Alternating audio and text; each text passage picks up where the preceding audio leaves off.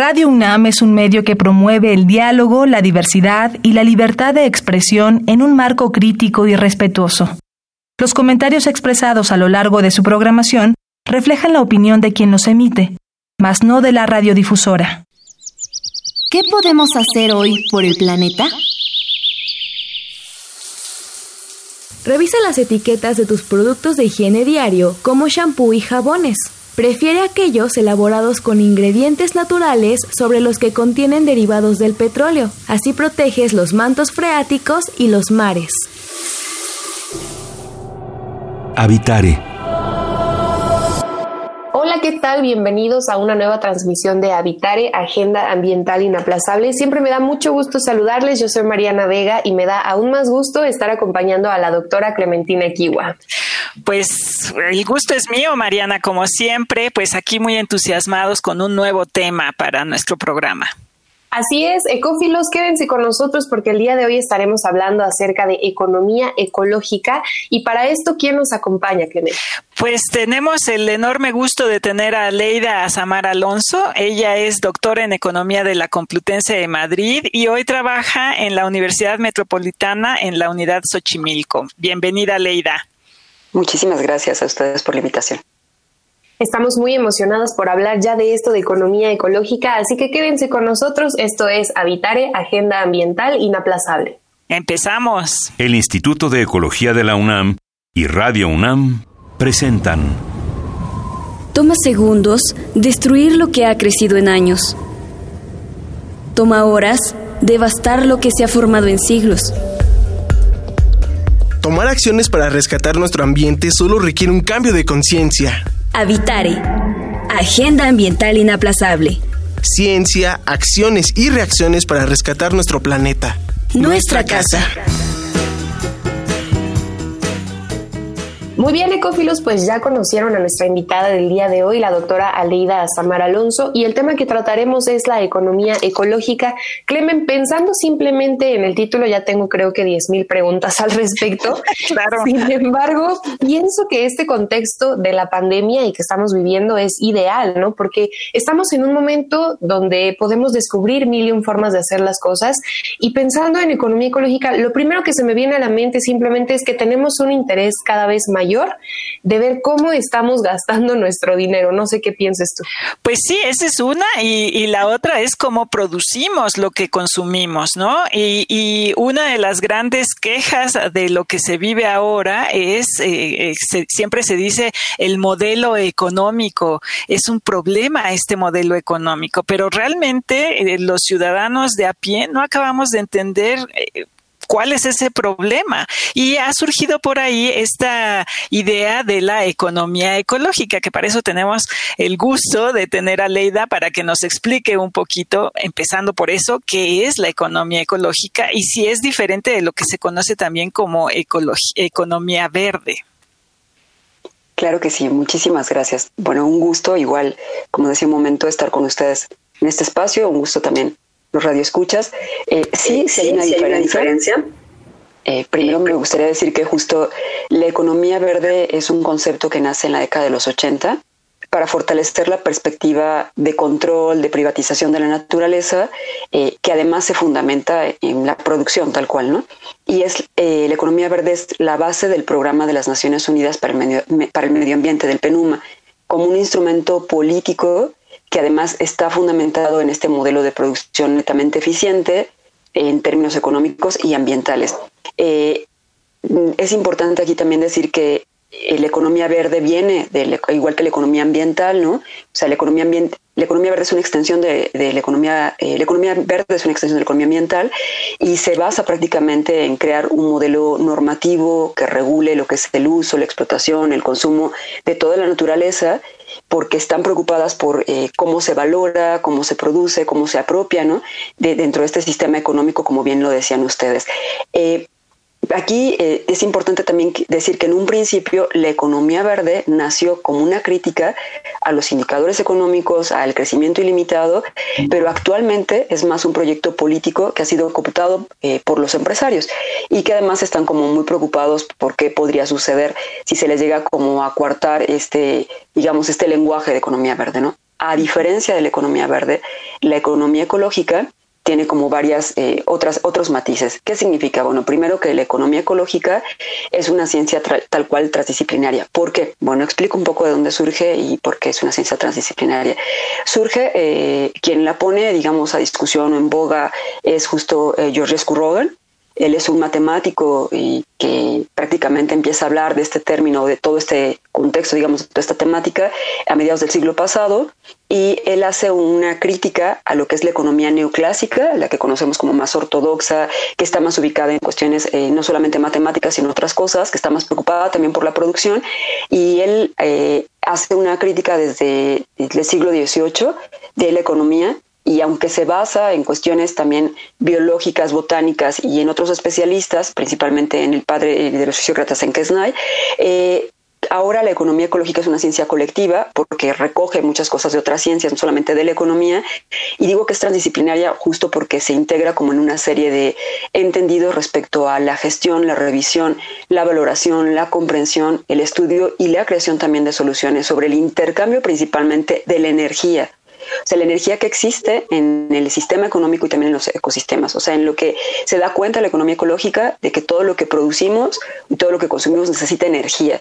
Entonces, eh, si lo quisiéramos ver como de una forma más simple, podríamos decir que la economía ecológica eh, tiene que ver con un conjunto de elementos que componen toda la biosfera y todo lo que integra la naturaleza. Entonces, de ahí se desprende como un infinito número de conjuntos más pequeños que, que, se utilizan para la vida y en comparación la economía verde trata nada más como un subconjunto de elementos que, que le preocupan cómo se utiliza para la producción. O sea, en pocas palabras, ¿no? La economía verde se centra en la producción y en lo económico, ese es su objeto de estudio, y en cambio la economía ecológica busca formas que sean más efectivas para reducir o para limitar el déficit dentro del sistema de vida colectivo y para darse cuenta qué pasa con los intercambios energéticos entre las personas, entre el ser humano y la naturaleza. Y no solamente preocuparse porque estos sean sustentables, sino también que tengan efectos positivos y transformadores en el largo plazo.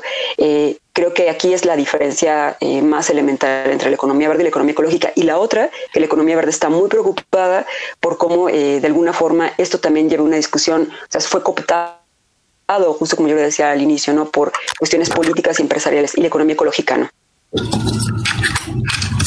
Doctora, ahora que nos habla de qué son, cuáles son los intereses que tiene esta economía, esta economía ecológica. Pensaba que la noción de sustentabilidad que nos da, por ejemplo, la Organización de las Naciones Unidas tiende a considerarlo simplemente como algo duradero y siempre se ha visto a lo largo de los años el interés porque sea barato, que algo sustentable es igual a algo que sea barato. Pero ahora que nos habla de que toma en cuenta eh, los aportes de otras disciplinas, pensaría entonces que esta noción de sustentabilidad puede entonces ayudarnos de una manera social al medio ambiente y también que sea redituable con el paso del tiempo.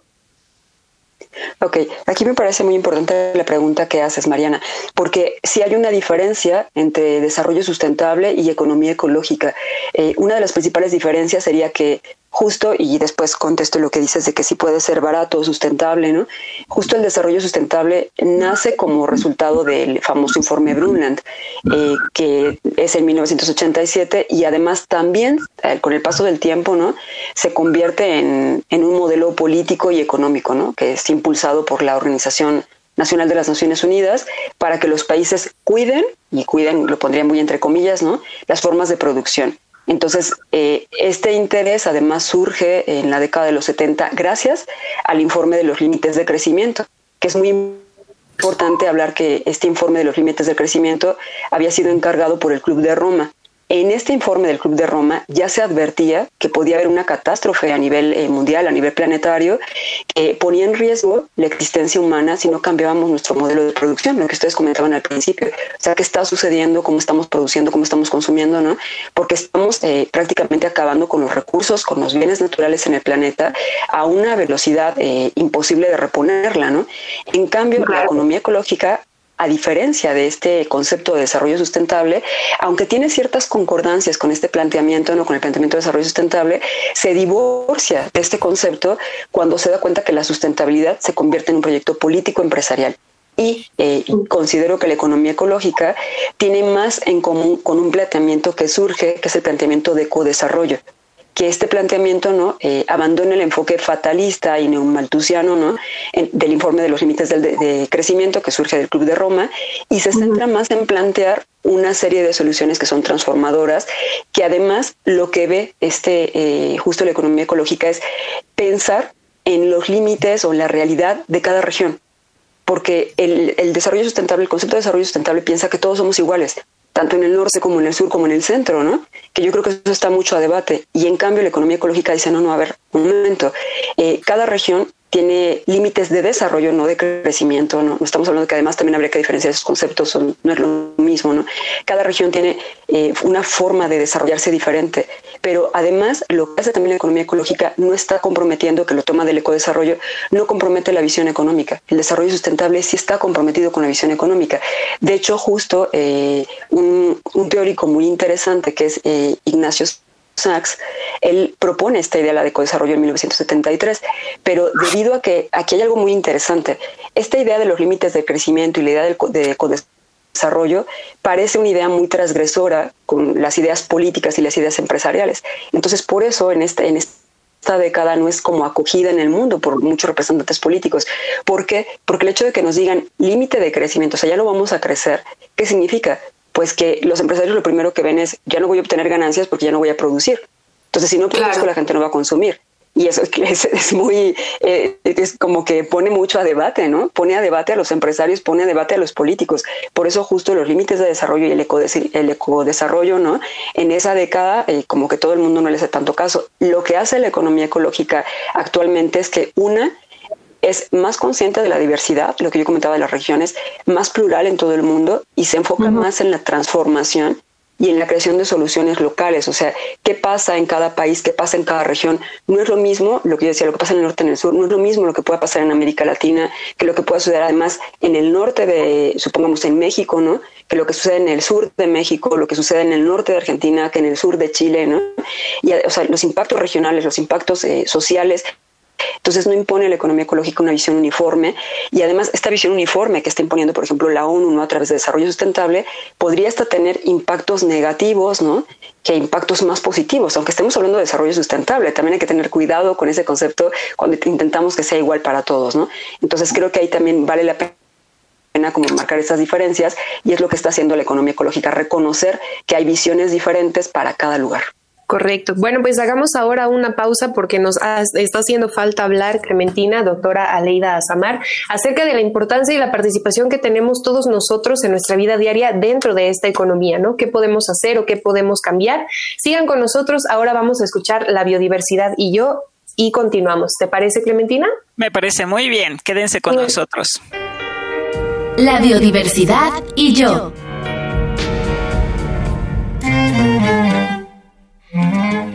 A raíz de la crisis por la COVID-19, hubo una reducción temporal de las emisiones globales de CO2 durante los primeros meses del 2020 debido al confinamiento de la población mundial.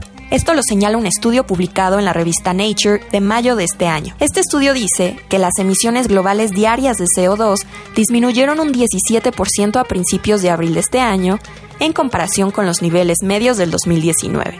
El confinamiento provocó la reducción en el uso de transporte y la modificación en los patrones de consumo. No obstante, para llegar a cero emisiones al 2050, las disminuciones probables en 2020 tendrían que repetirse año tras año. El Programa de las Naciones Unidas para el Medio Ambiente estima que las emisiones globales de gases de efecto invernadero deben caer a casi un 8% cada año entre 2020 y 2030 para mantener los aumentos de la temperatura global a menos de 1.5 grados centígrados para finales del siglo.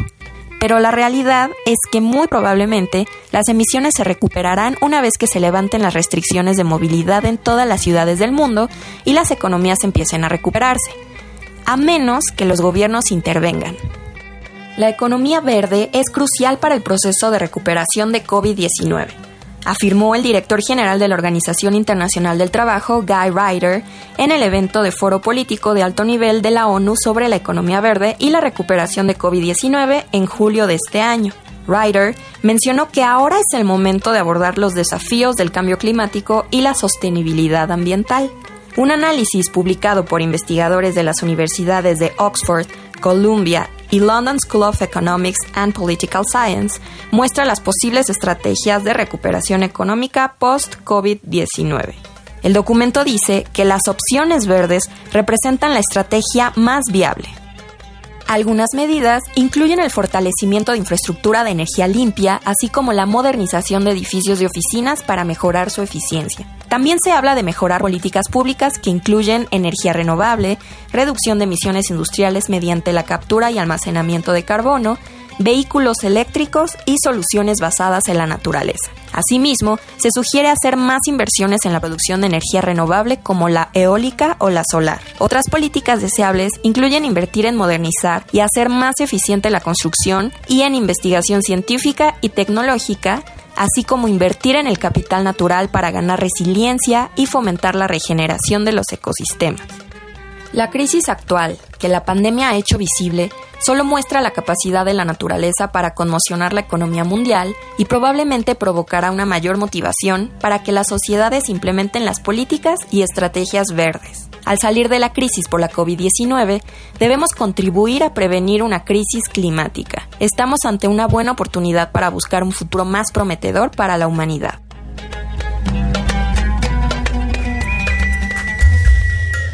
Escuchas Habitare, Agenda Ambiental Inaplazable.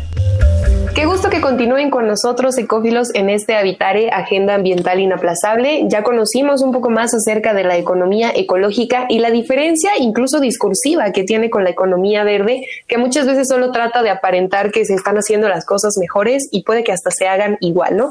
Pero bueno, antes de continuar, les queremos recordar, Clemen, las redes por las que nos pueden escribir.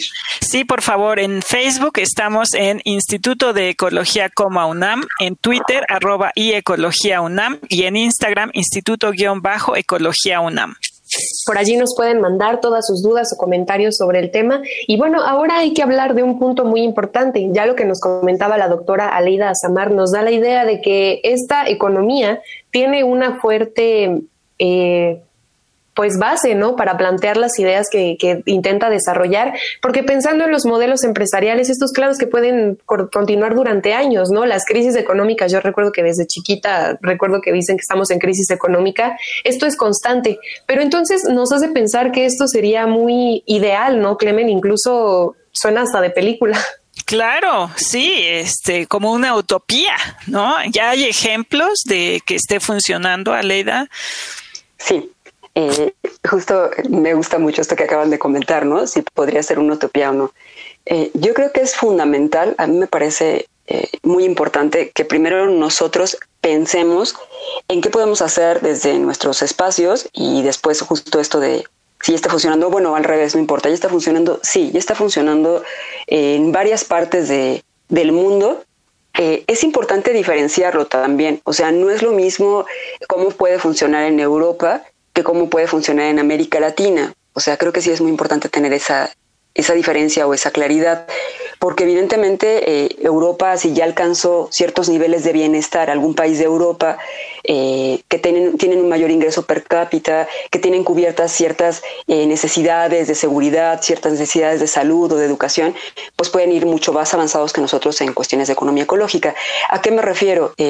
ayer antier leía una nota sobre una nota periodística sobre por qué no le ponemos tanta eh, importancia al medio ambiente en los países de América Latina simplemente en cuestiones de darle difusión. Entonces, desde ahí ya nos costaría un poco de trabajo, pero tendríamos que empezar por entender todos, me refiero a todos, tanto a nivel gobierno, a nivel de empresas, a nivel de personas, ¿no? En los diferentes ámbitos que si no cuidamos el medio ambiente, pues nos quedamos sin, sin comida, así por ejemplo, sin soberanía o seguridad alimentaria.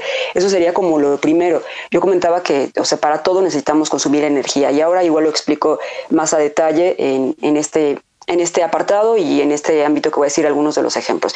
Bueno, ejemplos ya hay varios, eh, pongo algunos aquí en México. Por ejemplo, en la Sierra Norte de Puebla eh, existe varias cooperativas, eh, un grupo que, que, voy a mencionar el nombre para cuando puedan ir a conocerlo. Este, seguramente todos conocen la cooperativa de la Tosepan. y ahí en específico, después de la cooperativa de Tosepan, se creó un grupo también que se llama Tazelotzin, un grupo especialmente de puras mujeres. ¿no? Ellas montaron un hotel y su hotel es, eh, aparte de que es muy bonito, también lo pueden conocer allí en Cuetzalan, ¿no? Este hotel, lo que hicieron, eh, este grupo especial solamente de mujeres, ellas, uno se dedican a, coser, no venden sus, artesanías, pero también tienen captación de agua de lluvia ahí dentro del mismo hotel. Y están implementando celdas solares y además tienen un montón de cosas con, con hierbas que hacen, productos que venden con hierbas, este, jabones, eh, miel y otras cosas que también hacen. Bueno, la miel obviamente no la hacen con hierbas, sino con diferentes cosas. Me parece un ejemplo muy bueno porque están una, conservando, cuidando la naturaleza, no la explotan a un nivel masivo, no hay diferentes niveles de conservación, recuperación de la misma naturaleza, me parece un ejemplo buenísimo y además funcionan con una forma económica que es para sobrevivir, pues, o sea, no es una forma de explotación. Pongo otro ejemplo que es acá muy cercano en Ciudad de México, ¿no? para que todo el mundo también pueda ir en algún momento. Está, está en Topilejo, saliendo de Ciudad de México, ¿no? aquí al ladito, todavía delegación Tlalpa, ¿no? Eh, que justo también lo que hicieron este, este grupo de mujeres fue recuperar un terreno eh, un, es ejidal el terreno. Bueno, vale la pena recordar que justo las mujeres no pueden ser ejidatarias, pero este grupo de mujeres no recuperaron un terreno que le pertenecía a la mamá de una mujer, ¿no? Entonces, bueno, ellas luchan por ese territorio que es, eh, era un rastro abandonado. Y ahí lo que ponen en este terreno también es eh, primero una fábrica pequeñita, digamos, un, para hacer textiles. Tienen un pequeño huerto que están echando a andar. Eh, también tienen captación de agua de lluvia. Tienen además un centro cultural pequeño que también están echando a andar. Eh, dan ahí, también tienen un, comedor. Dan 200 comidas diarias. Eh, igual tienen un centro para de educación de niños chiquititos, ¿no? Han trabajado, trabajaban antes mucho con el programa de Sede Sol, que dice que ahora ya no es Sede Sol, ¿no? Entonces, bueno, tienen varias cosas, no solamente en el aspecto de naturales, porque está el huerto de captación de agua de lluvia, y además justo la parte, la parte de eh, funciona una parte con luz eléctrica normal y otra parte con la luz del día. Entonces, sino también cuestiones sociales. Eh, hay muchos ejemplos más en el Alto Mezquital en Hidalgo, eh, hay otros más justo también en Oaxaca, en la Sierra de Oaxaca, que funcionan de esta forma. Y en el Ajusco hay otro que me gusta muchísimo, este, igual digo el nombre, no, importa, Xochimancas, porque ellos han hecho algo que me parece sumamente atractivo. Eh, tienen eh, justo un huerto, bueno, más que un huerto, tienen un invernadero que siembran diferentes cosas, jitomate, fresa, este, lechugas, varias cosas. Y además tienen eh, digamos, lombricomposta. Tienen una parte de ganado también. Eh, venden leche, quesos, de hecho, mucha parte de sus quesos y lo venden en, digamos, en pequeña escala. Lo venden a la UNAM, por cierto, ¿no? Este, distribuyen hacia la UNAM. Y eh, lo que hacen también con todo lo que van sacando del suero, pues bueno, obviamente hacen el joco, que hacen otro tipo de cosas, pero también procesan mucha parte de esto para energía.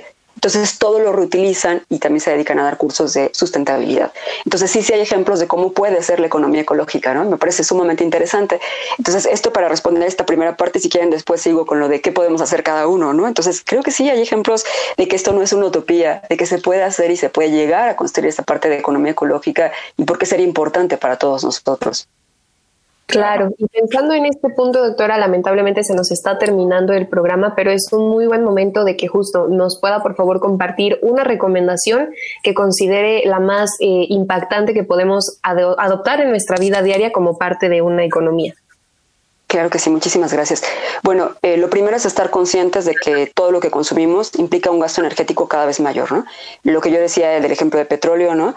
¿Por qué? Porque necesitamos cada vez más energía para obtener gas, por ejemplo, en nuestra cocina. Entonces, primero estar conscientes de ese gasto, ¿no? El que ya comentábamos. Aquí, si me da tiempo, quiero comentar un ejemplo, nada más para que todos estemos como súper conscientes.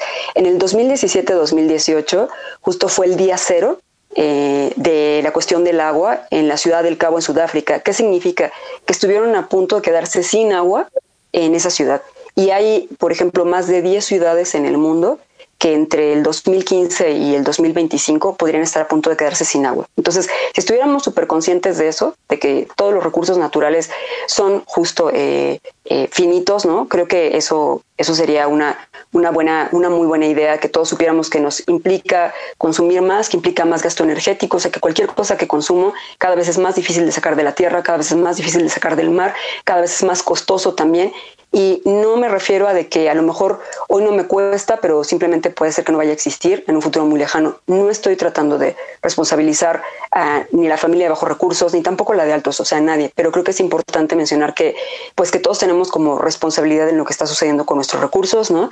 Eh, quiero que seamos como más conscientes de este aspecto todos y que tengamos la posibilidad de influir en el futuro político de nuestra región en todo lo que hagamos, a favor de proyectos que beneficien a la naturaleza, a favor de proyectos que si podemos influir como en los políticos, en nuestra, en los que toman decisiones, ¿no? en nuestras universidades, que nos integremos esfuerzos colectivos y académicos para establecer, para que estos proyectos sean alrededor de, la economía ecológica. Entonces, eso sería lo que tendría que comentar. Ok, bueno, pues como ves, Mariana, eh, todos tenemos voz en eso, ¿no? Tenemos alguna manera de manifestarnos y bueno, el primer lugar en el que podemos hacerlo es en nuestras urnas, ¿no? Eh, ya sea en la escuela o ya sea para decisiones a nivel nacional. Claro, y sobre todo lo que comenta la doctora, que el ser conscientes de las elecciones que hacemos como consumidores todo el tiempo, dentro de crisis económica o sin crisis, estamos consumiendo artículos todo el tiempo y qué mejor hacerlo de aquellos que forman parte de la economía ecológica. Lamentablemente se nos fue el tiempo, pero creo que sí disipamos bastantes dudas, ¿no, Clemen? Claro, bueno, y surgen muchísimas más que por ahí nos pueden preguntar nuestros radioescuchas. Claro que sí, nos pueden mandar sus comentarios por las redes sociales. Y mientras tanto, doctora Aleida Azamar, muchísimas gracias por habernos acompañado en este Evitare. Esperamos que no sea el último y que pueda venir a contarnos un poco más de esto en otra ocasión. Al contrario, muchísimas gracias a ustedes. Mil gracias, Aleida. Y nosotras, Clemen, recordarles de nuevo a nuestros radioescuchas las redes por las cuales nos pueden escribir. Sí, en Facebook, Instituto de Ecología UNAM, en Twitter, arroba y Ecología UNAM, en Instagram, Instituto-Ecología UNAM. Así es, y bueno, nosotras por lo pronto queremos agradecer al Instituto de Ecología de la UNAM y a Radio UNAM. En la asistencia a Carmen Sumaya, la información de Aranza Torres e Italia Tamés. Voz de las cápsulas de Lisbeth Mancilla, operación técnica y producción de Paco Ángeles y en las voces los acompañamos Clementina Kiwa y Mariana Vega. Los esperamos en la próxima transmisión de Habitare Agenda Ambiental Inaplazable. Mientras tanto, consuman conscientemente. ¿Qué podemos hacer hoy por el planeta? El consumo de energía del refrigerador es muy alto. Para reducirlo, te recomendamos abrirlo lo menos posible y por periodos cortos. Manténlo entre 3 y 5 grados centígrados y el congelador en menos 17 grados. Además, puedes limpiar los carretes del condensador una vez al año para mantenerlo en óptimas condiciones.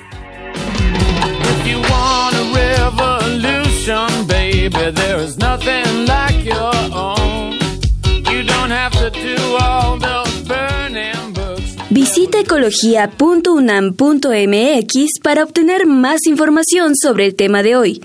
Y si quieres escuchar todas nuestras emisiones, entra a radiopodcast.unam.mx. Radio UNAM y el Instituto de Ecología de la UNAM presentaron Habitare, Agenda Ambiental Inaplazable